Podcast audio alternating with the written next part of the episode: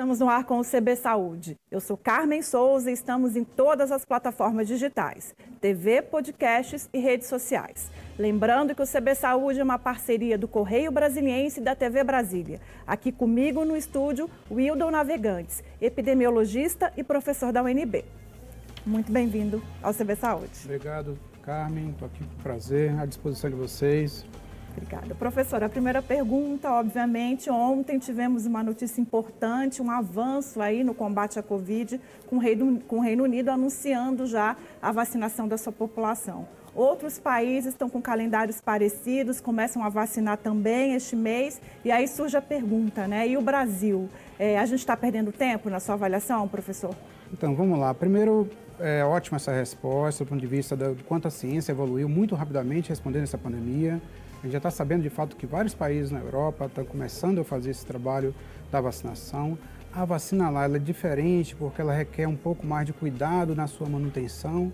E aí o que o Brasil precisa é respeitando a rede de frios que nós temos, rede de frio, né? ou seja, o número de salas que compõem as vacinas. O Brasil tem um, um programa, historicamente, um programa nacional de imunização muito bom.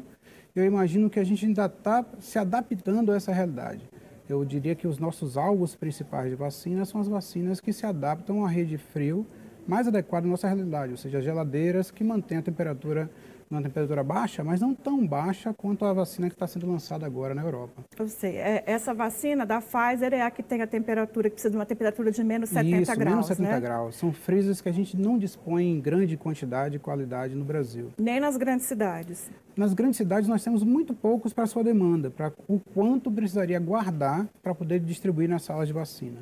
Só acredita que esse é um critério, então, a ser considerado na escolha das vacinas. Eu faço essa pergunta porque é, imagina-se que é, os países vão adotar mais de uma fórmula, né? Perfeito. É, então, assim, é, adotar esse critério como um excludente é estratégico ou pensar em, por exemplo, essa vacina para a capital, a da Oxford para o interior, é, isso talvez não facilitaria o processo, já que é uma população muito grande? Verdade, facilitaria. O que eu diria é que não deve ser excludente, ela deve ser naturalmente uma composição de diversas vacinas disponíveis que têm aprovação na Anvisa passando desse, dessa etapa, é só uma questão de demanda, ou seja, o quanto a indústria vai conseguir ofertar de vacinas para toda a comunidade. E aí eu concordo contigo, deveria ter uma composição de um hall de vacinas disponíveis que tenham qualidade com a aprovação da nossa agência de vigilância sanitária. Agora, independentemente dessa questão aí de, de armazenamento, acho que o preço também é um fator né, é, a ser avaliado, impeditivo, mas já não se podia começar a pensar em, em, em datas é, os Estados Unidos, por exemplo, está dizendo que até o, o, Natal, assim, falar em datas agora é perigoso, o senhor acha? Eu diria que não é perigoso, até porque a vacina em si, o imunobiológico, tem o seu tempo, mas nós temos um tempo anterior de planejamento, por exemplo, de compra de possíveis seringas, aqueles equipamentos que a gente utiliza para jogar as agulhas e as seringas fora, né, aquelas caixas de descarte, você já tem todo um arsenal do ponto de vista do planejamento que o Brasil, de fato, já deveria ter antecipado esse cenário e os estados poderiam já ter, por exemplo, comprado seu rol de, seu rol de, de seringas, rol de agulhas, material descartável, equipamento de proteção individual, para poder proteger a sociedade e proteger também aquele que vai estar ali, o profissional de saúde, que vai estar ofertando a vacina nas salas de vacina. Isso não está acontecendo? Eu diria que não na velocidade que a gente pode ter. O senhor tem ideia da, de como está acontecendo no Distrito Federal? Então, o DF ele precisa avançar nesse sentido. E onde é que a gente avança, onde é que a gente observa esse cenário? É lá na atenção primária, é lá na, no centro de saúde, nos postos de saúde, pertinho da comunidade, que isso deve estar organizado. Ou seja, para estar organizado ali, precisa ter toda a cadeia de rede de frio e toda a estrutura de imunização pronta para poder responder. E aí, nesse sentido, nós temos alguns lugares ainda sem salas de vacina, com áreas, com centros de saúde, por vezes, ainda frágeis, que poderiam antecipar esse cenário para a gente. Ou seja, antecipar em que sentido? Organizá-los para poder atender com todas as vacinas possíveis.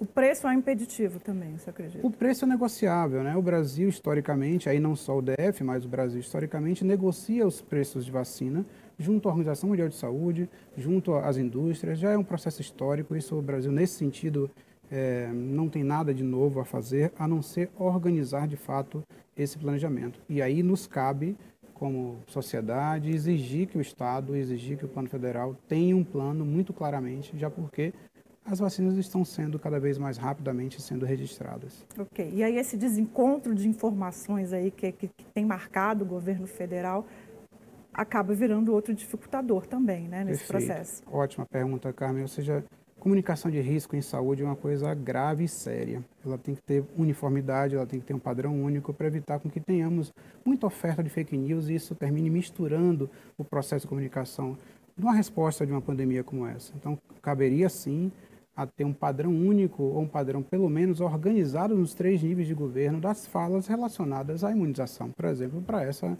pandemia. Ok. Falando, continuando em comunicação, acho que a gente pode falar também da comunicação dos laboratórios, né? Porque todos os resultados dessas pesquisas são resultados divulgados ainda sem uma publicação em revistas científicas, né? Sem uma, uma avaliação de outros especialistas. E vira e mexe tem algumas informações que ficam desencontradas também, ou eles recuam. É, isso também pode comprometer. É, é, a forma como a população vai receber essas fórmulas? Pode, é verdade. Mas o que, é que eu imagino nesse sentido? Vamos entender o cenário. Né? Historicamente, as vacinas têm um time de produção que inclui, inclusive, a publicação dos, dos seus resultados científicos em revistas especializadas. Ali é onde a comunidade científica, portanto, entende, passa a entender a resposta, passa a observar os resultados e dá credibilidade científica. E no momento subsequente, isso passa para a comunidade comum, para a sociedade como um todo, e vira uma política pública. Qual é o problema nessa, nessa situação em particular? A pandemia não tem a mesma velocidade histórica, ou seja, o que a gente precisa não tem a mesma velocidade histórica de esperar muito tempo. Ao mesmo tempo, temos uma oferta de várias mídias em cima disso. E aí parte da indústria, parte do mundo científico e parte da, dos, das, dos políticos, né, dos decisores, precisam entender como lidar com comunicação. E eu concordo contigo que pode afetar. Nos cabe estar tá fazendo isso que a gente está fazendo aqui, e eu parabenizo o CB Saúde sobre isso, de tentar dirimir essas dúvidas. Legal, eu agradeço também a participação do senhor aqui ajudando a esclarecer. Vamos falar até de pesquisa, porque a UNB participa de um teste, né? É, do, o senhor está participando desse grupo? Eu participo do Núcleo de Medicina Tropical, onde o professor Gustavo é o responsável do sítio de Brasília para a pesquisa da Coronavac, né? Então, tem resultados aí, informações quentinhas adoraria, de como é que está andando? Adoraria poder dar esse spoiler para vocês, mas isso tem um rito, né? Tem um rito respeitado que a Anvisa exige, que a indústria exige. Então isso fica a ser revelado oficialmente. Eu não vou poder te falar nada sobre isso. Quando tiver, eu volto. Estou à disposição. São quatro, né, em testes aqui no Brasil. Sim. Mas o senhor consegue fazer uma avaliação geral, assim, do, dos resultados que têm sido divulgados, o quanto que elas Olha, têm caminhado? Olha, do que a gente sabe, do que a gente sabe, né, o que eu sei é a mesma coisa que todo mundo tem acesso. Mas eu diria que nós estamos andando muito rapidamente é, é, é uma resposta a um vírus novo que a sociedade científica teve que entender, os pesquisadores, e eu diria que muito em breve nós teremos bons resultados e uma oferta de diferentes vacinas para uso humano. É, e aí eu queria falar um pouco também sobre é, que são fórmulas que funcionam de formas diferentes, Perfeito. né? É, vamos falar pelo menos das duas assim que estão mais é, faladas ultimamente. Tá. No caso da Pfizer, por exemplo, que utiliza tá. RNA, o RNA. O senhor pode explicar um pouquinho o que, que tem de Olha, novo nesse o procedimento? O RNA é um fragmento que faz parte da nossa, digamos assim, nossa digital, do nossa, de como é que nós entendemos, né? Os seres vivos, eles são construídos por vários fragmentos que compõem como se fosse uma sua história, seu, seu código genético. Então, o RNA faz parte dessa conversa aí, faz parte dessa construção do nosso código genético. A indústria resolveu pegar esse fragmento, essa proteína, e induzir uma resposta imunológica a partir dela. Com isso, induzir resposta imunológica quer dizer induzir um teste em pessoas para saber se as pessoas respondiam positivamente o sistema imunológico, o sistema de defesa, e aí foi o que a Pfizer fez e viu que era eficaz. O problema é como é que eu mantenho essa vacina estável, e por isso aquela sua primeira pergunta sobre se nós estávamos atrás ou não da Europa nesse sentido. Precisa colocar numa, numa temperatura muito baixa, muito baixa, muito mais baixa que os freezers de casa. Então a gente não tem como viabilizar isso aí. Ah, na magnitude do tamanho do Brasil em Brasil. pouco tempo. Claro. Se a gente tivesse que comprar, a gente com certeza, com certeza não teria capacidade de trazer esses, esses freezers para cá. As outras vacinas, uma delas que eu posso comentar, eu vou falar de forma geral porque claro. não dá especificidade para nada, okay. mas ao mesmo tempo compõe a nossa discussão. Ah, tem vacinas como nós temos, por exemplo, da febre amarela. Ele é um, da febre amarela é um vírus da febre amarela atenuado. Ele é passado muitas vezes de forma que ele não tem mais capacidade de gerar doença. Mas ele segue vivo. Ele é um segue vivo. vivo. Ok. Temos uma vacina do Brasil sendo testada, não é brasileira, mas compõe o rol de vacinas que é desse jeito. Ela foi, ele foi passado muitas vezes em células de forma que ela não tem mais viabilidade de causar doença, mas induz, tem o potencial de induzir a resposta de defesa que nós precisamos. E nos parece que deverá ter uma boa resposta imunológica. Posso continuar? Claro, por favor. Então, essa, essa, aí assim é outra coisa que é importante que as pessoas sempre perguntam. Ah, uma dose serve, duas doses serve, vai ser como a vacina? Então nós temos um rol de vacinas que o Brasil já utiliza para a primeira infância, por exemplo, e aí daqui a pouco eu te falo de uma pesquisa nossa, você me perguntou sobre uma pesquisa, Lógico. é, que as, as crianças estão acostumadas a receber, né? Às vezes algumas orais, outras a gotinha, né? Da poliovírus, Da por polio. exemplo, outras intramusculares e provavelmente essas vacinas que serão usadas nos seres humanos para a Covid deverão ser uma injeção intramuscular. Ok. É, Só acredita, e eu acho que talvez seja até o que o senhor antecipou aí da pesquisa que vocês estão, que vocês estão desenvolvendo, que a gente vai chegar um momento que vai ter uma vacina 100% nacional contra a Covid-19? Isso é o, o ideal. Né? Agora, o ideal a gente tem que compreender que, historicamente, nos últimos anos, o incentivo à produção da relação da produção científica dentro das pesquisas não tem sido das melhores, eu diria. Então, a gente precisa ter capacidade de produzir essas vacinas. Tem um lado bom. O Brasil é um dos poucos países, a gente conta nos dedos, que tem capacidade industrial de produção de vacinas. Então, nós temos vários institutos brasileiros, 100% públicos, ou seja, é o orçamento dos impostos brasileiros que, que os mantém, com capacidade de produzir centenas de milhares de doses. Então, isso nós temos o Instituto Butantan, Fundação Oswaldo Cruz, são os dois grandes players, eu diria, que produzem vacinas para o Brasil. E eles dois também estão na jogada, digamos assim, Estão na corrida né? científica para produzir duas vacinas viáveis para a sociedade, né? E aí eu queria comentar, se, se você me permitir já, Por favor. das, das pesquisas que nós temos. Nós temos várias, a Universidade de Brasília tem um rol de pesquisas, mais, só em Covid, mais de 100 pesquisas é. acontecendo. Mas eu queria te falar sobre dois estudos. Um estudo que é sempre importante, as pessoas perguntam por que, que o brasileiro tem deixado de valorizar ou usar as vacinas que são gratuitas e boas. O Programa Nacional de Imunização, eu não tenho a mínima dúvida, é o programa mais completo do mundo. E isso não é da agora, na verdade, isso é uma construção de dezenas de anos. E a Universidade de Brasília vai, portanto, fazer parte de algumas pesquisas. Uma delas, que vai começar agora em dezembro, esse final de semana, no próximo no máximo, a gente vai nas casas das crianças que tenham, que tenham nascido de 2017 para cá, para entender os motivos que as mães têm deixado, os pais têm deixado de levar as crianças no centro de saúde para tomar vacinas. Vacinas como o sarampo. Não é uma doença que a gente já não tinha muito tempo E que está voltando. está né? voltando. Foi feita uma grande campanha no passado, no Brasil todo. A gente quer saber por que, que vários deles não buscaram a vacinação. Algumas hipóteses já? Temos algumas hipóteses, mas a gente não pode sugestionar agora, já que a gente Que a vai pesquisa entrevistar vai as mães. começar. Né? Senão a gente já começa a sugestionar as mães a responderem de um jeito ou de outro. Então, a nossa ideia é estudar, a gente vai a campo, vai nas casas, eu peço o apoio de vocês para... A gente vai em vários lugares, Asa Norte, vários lugares, Asa Sul, Ceilândia, para fazer essas pesquisas. Então, a pesquisa é casa a casa, a gente vai entrevistar, os entrevistadores vão às casas, vão fotografar a carteira de vacina, o cartão de vacina de cada criança e depois a gente vai, portanto, pegar esse dado fotografado, colocar numa base de dados eu peço o apoio de toda a comunidade que abram as portas. E essa é uma das pesquisas. Daqui a pouco eu falo outras se você me der mais um pouquinho de tempo. Com certeza. É, a gente está falando aí, está pensando em abrangência, aí eu vou fazer uma próxima pergunta, já imaginando para o próximo ano. Assim. É, independentemente de quando começa a vacinação no Brasil, acredita-se que ela comece no ano que vem, em algum Sim. momento no primeiro trimestre. Né? Como é que a gente vai terminar o ano que vem? O que que o senhor avalia? Em qual cenário? Eu, em relação à imunização, relação com certeza imunização. com grupos populacionais imunizados, sem dúvida. Então, aí nós temos os grupos de risco, né? aqueles que sofrem mais, aí estamos voltando para a Covid, aqueles que sofrem mais e morrem tendem a ser os idosos. Ah, mas é importante saber que os profissionais de saúde que estão atendendo, eles continuam sob risco. Então, não adianta a gente não imunizá-los, se a vacina ao chegar, porque são eles que estão na linha de frente. Então, esse é um grupo que precisa ser imunizado E é isso que está acontecendo no mundo inteiro, o Brasil não se furtou a isso. Nós temos outras populações mais sensíveis, mais periféricas, eu diria, do ponto de vista da atenção à saúde hoje. a população indígena precisa ser, historicamente, eles são muito sensíveis às doenças respiratórias, morrem facilmente, né?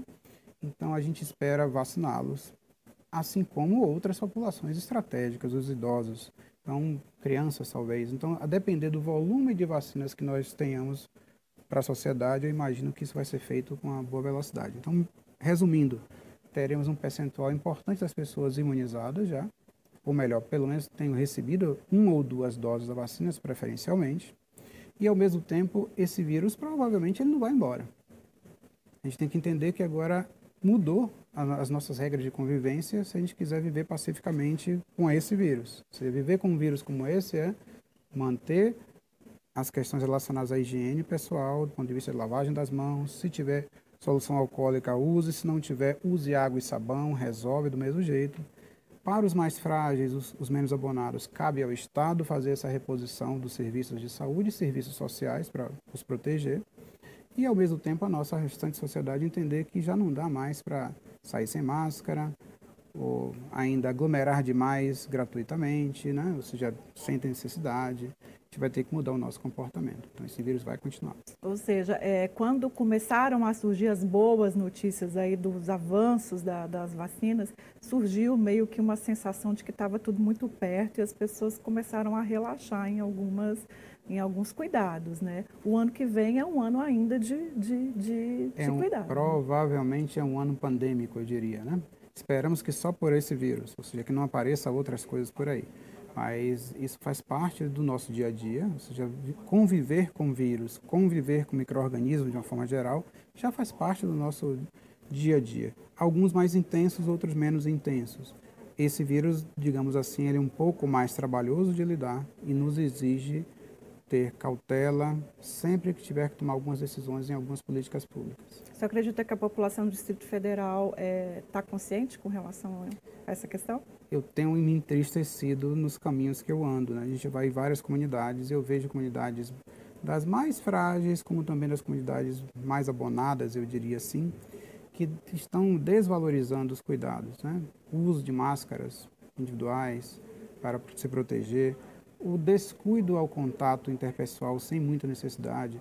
E eu costumo dizer o seguinte: em lugares que a gente tem um, um apartamento com quatro, cinco cômodos, é ótimo você pedir distanciamento. Mas quando você vai em algumas comunidades aqui no DF, que tem um cômodo, dois no máximo, com cinco, seis pessoas dentro, é para esses que a gente tem que pensar que, para eles, não tem jeito de você exigir distanciamento dentro de casa. Exigir, por vezes, o uso de álcool gel. Mas a sociedade tem que entender como conviver, inclusive incluindo pessoas que precisam estar nessas condições ou estão sem, sem interesse. E aí, como é que a gente faz esse equilíbrio para vivermos nós todos? É, e uma conscientização que é um cuidado com você e um cuidado e com, o com outro, né? Maravilha. Essa, Carmen, você está certíssima. Ao me proteger, eu estou protegendo também o outro. Isso é importante. Você acha que essa filosofia também serve para a questão da vacinação? Porque começa uns movimentos, começam uns movimentos assim também de quem vai ter prioridade, né? Sim. Promotores querendo prioridade na vacinação. É, é, é importante essa filosofia também, né? Do, do sem outro, dúvida, né? sem dúvida. Quem define política pública é, de saúde em vacinação historicamente no Brasil é, faz parte dessa composição política, né? O Ministério da Saúde com a Secretaria Estadual de Saúde. E claro que o Congresso está ali para atuar eu não vejo por que os promotores sejam mais importantes do que os juízes, do que os policiais, do que um cidadão comum. Então, eu não vejo eles nada diferente do que podem ser. Lembrando, os promotores podem trabalhar em casa, com ar-condicionado, nas suas casas, sem precisar ter contato com alguém, já que o sistema do judiciário está praticamente todo virtualizado. Eu imagino que eles são extremamente seguros do ponto de vista do risco de infecção. A gente vai fazer um pequeno intervalo e volta daqui a pouquinho um minuto e a gente volta com mais CB Saúde, que hoje recebe o Wildon Navegantes, epidemiologista e professor da UNB. Até já.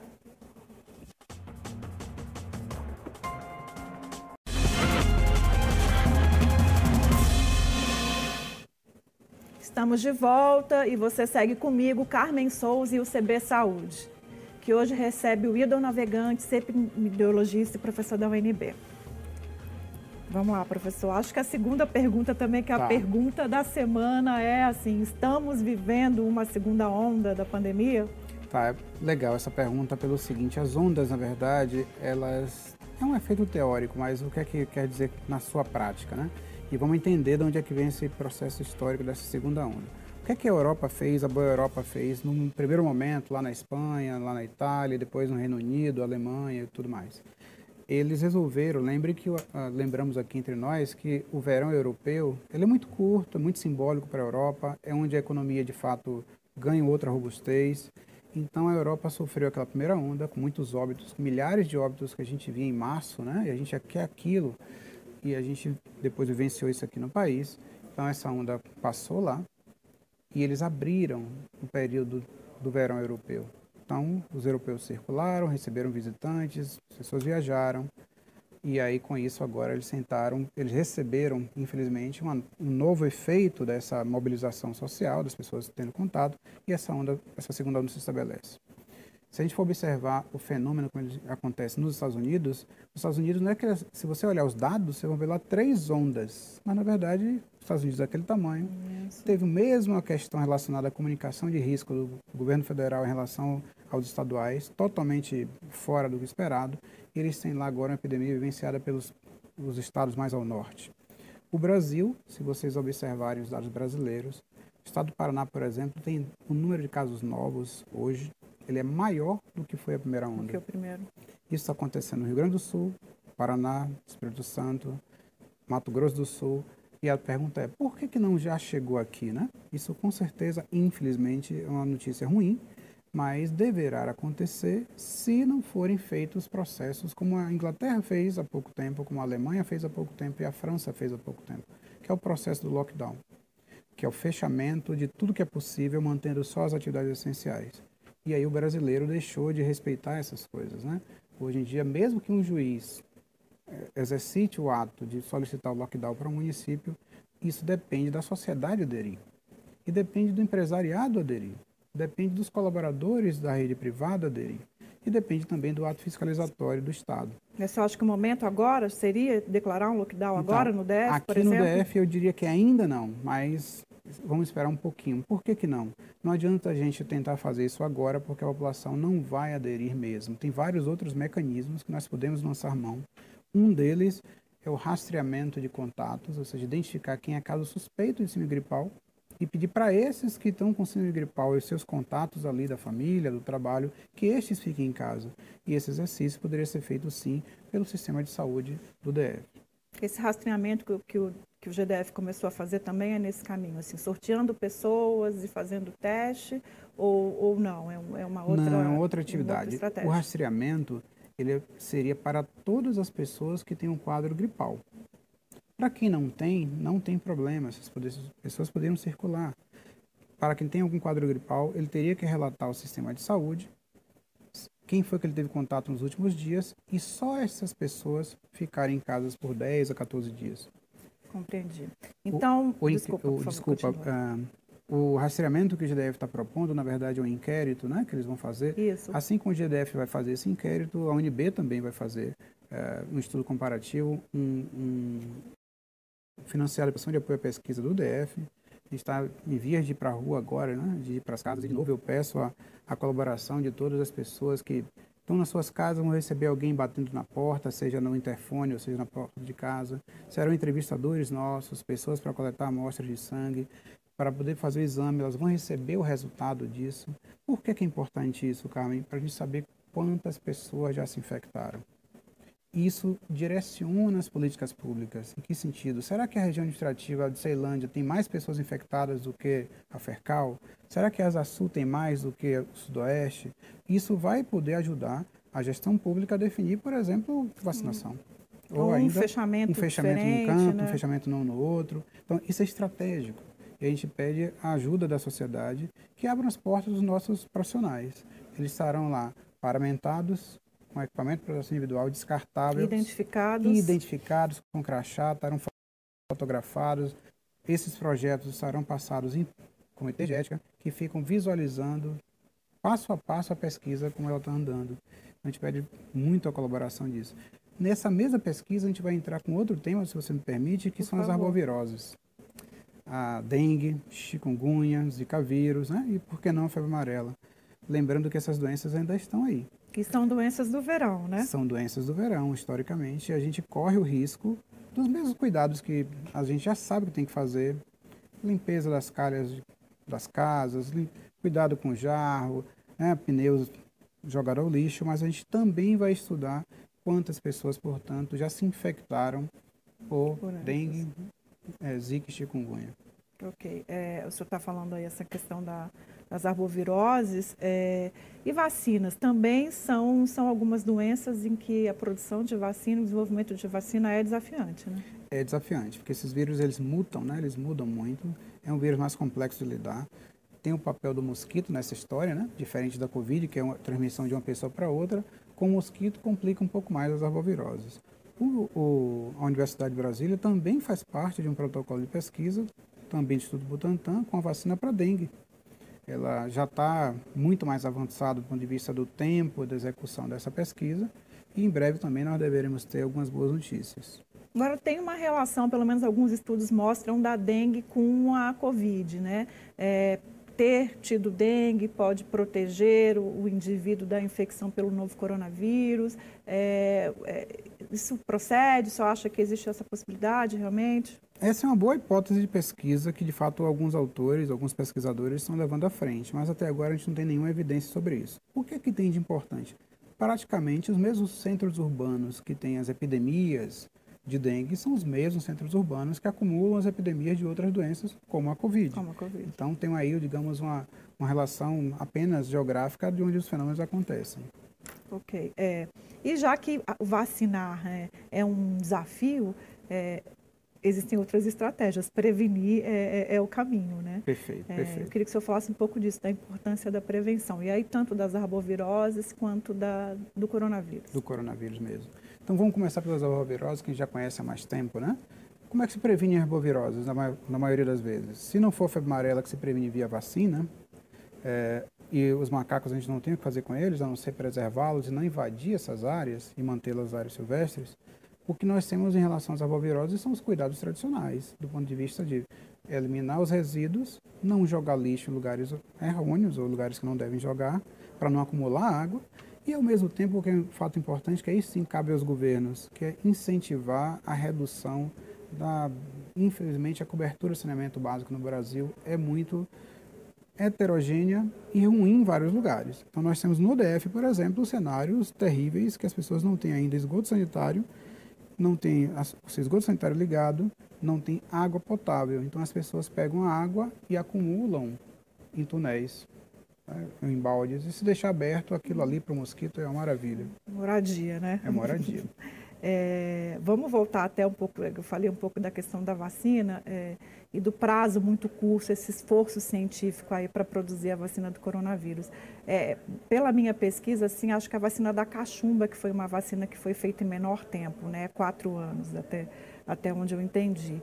É, ter uma vacina em tão pouco tempo da Covid-19 implica é, um esforço de acompanhamento é muito maior, né? Porque é, é a, ainda com boa parte da população vacinada não, não acabou, né? Não, então vamos, vou dividir minha pergunta em duas respostas, tá certo? Okay. Uma é, não vai dar para baixar a bola, digamos assim, em relação aos cuidados com, a, com o coronavírus, mesmo estando vacinados, que ele vai, o coronavírus vai conviver conosco. E o outro lado da história diz, diz respeito à capacidade científica e industrial de produção de vacinas. Historicamente, nós tínhamos muito menos centros capazes de fazer isso.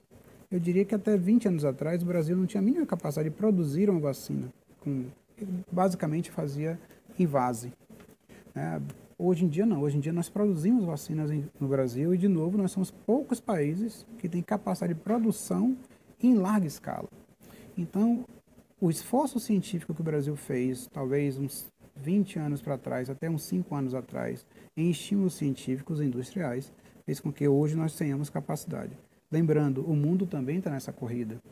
E, de fato, ter desafios com o vírus da, da cachumba, naquela época, era mais complexo. Mas, se vocês perceberem, nós vivemos a influenza pandêmica né, em 2009 e rapidamente isso foi feito uma vacina. O ebola na África, rapidamente foi feita uma vacina. Então, esse mundo científico também mudou. Uhum. Ele está mais ágil, mais apto a responder às demandas da sociedade, com certeza. Nesse sentido, uma, um posicionamento do presidente, como foi feito é, ontem, de que se as pessoas é, vacinadas tiverem algum efeito colateral, ele não é culpado, é, isso é, é, acaba jogando contra todo esse enfrentamento à pandemia que temos enfrentado há tanto tempo. É, eu, eu não vi esse pronunciamento, mas a gente não espera de um presidente que fale nada contra uma vacina que, inclusive, ele ou ele como, ele como instituição, ele como presidência da República, o Congresso Brasileiro, tem apoiado e acabou de, de viabilizar um orçamento tremendamente alto para a compra, para compra de vacina. Então, o que a gente espera é que qualquer é, gestor público de cargos majoritários tenha o respeito ao rito processual de, de um Programa Nacional de Imunização que tem dezenas de anos. Não é um presidente que, assim, momentaneamente fale alguma coisa que por vezes não tem pouco impacto, eu diria. Tem muito impacto no erro da comunicação, mas tem pouco impacto para o meio científico e tecnológico. Ok, pensando em impacto também, para a gente ir caminhando para o final, assim, a retomada dos casos ou essa segunda onda, isso pode ter algum tipo de impacto no desenvolvimento da vacina? Penso isso assim, por conta de, do vírus sofrer mutações, a gente consegue fazer essa relação ou uma coisa não tem nada a ver com? Consegue. É, para a produção de vacina, isso é até positivo, porque você vai ter novos desafios e rapidamente esses resultados se estabelecem. Porém, o vírus de fato pode mutar. E se ele mutar muito, vai precisar desenhar vacinas anuais, como se faz para a influenza, para a gripe. Entendi. Infelizmente terminamos, professor oh. Wildo. Gostaria de agradecer imensamente a sua participação aqui no CB Saúde. Já convidá-lo para voltar tá e contar certo. o resultado tá desse tá tanto de pesquisa que vocês, vocês estão participando aí, desenvolvendo na UNB. Muito obrigado, o UNB está à disposição. Eu agradeço também a sua participação. A gente fica por aqui, o CB Saúde fica por aqui. Até a próxima semana. Um abraço.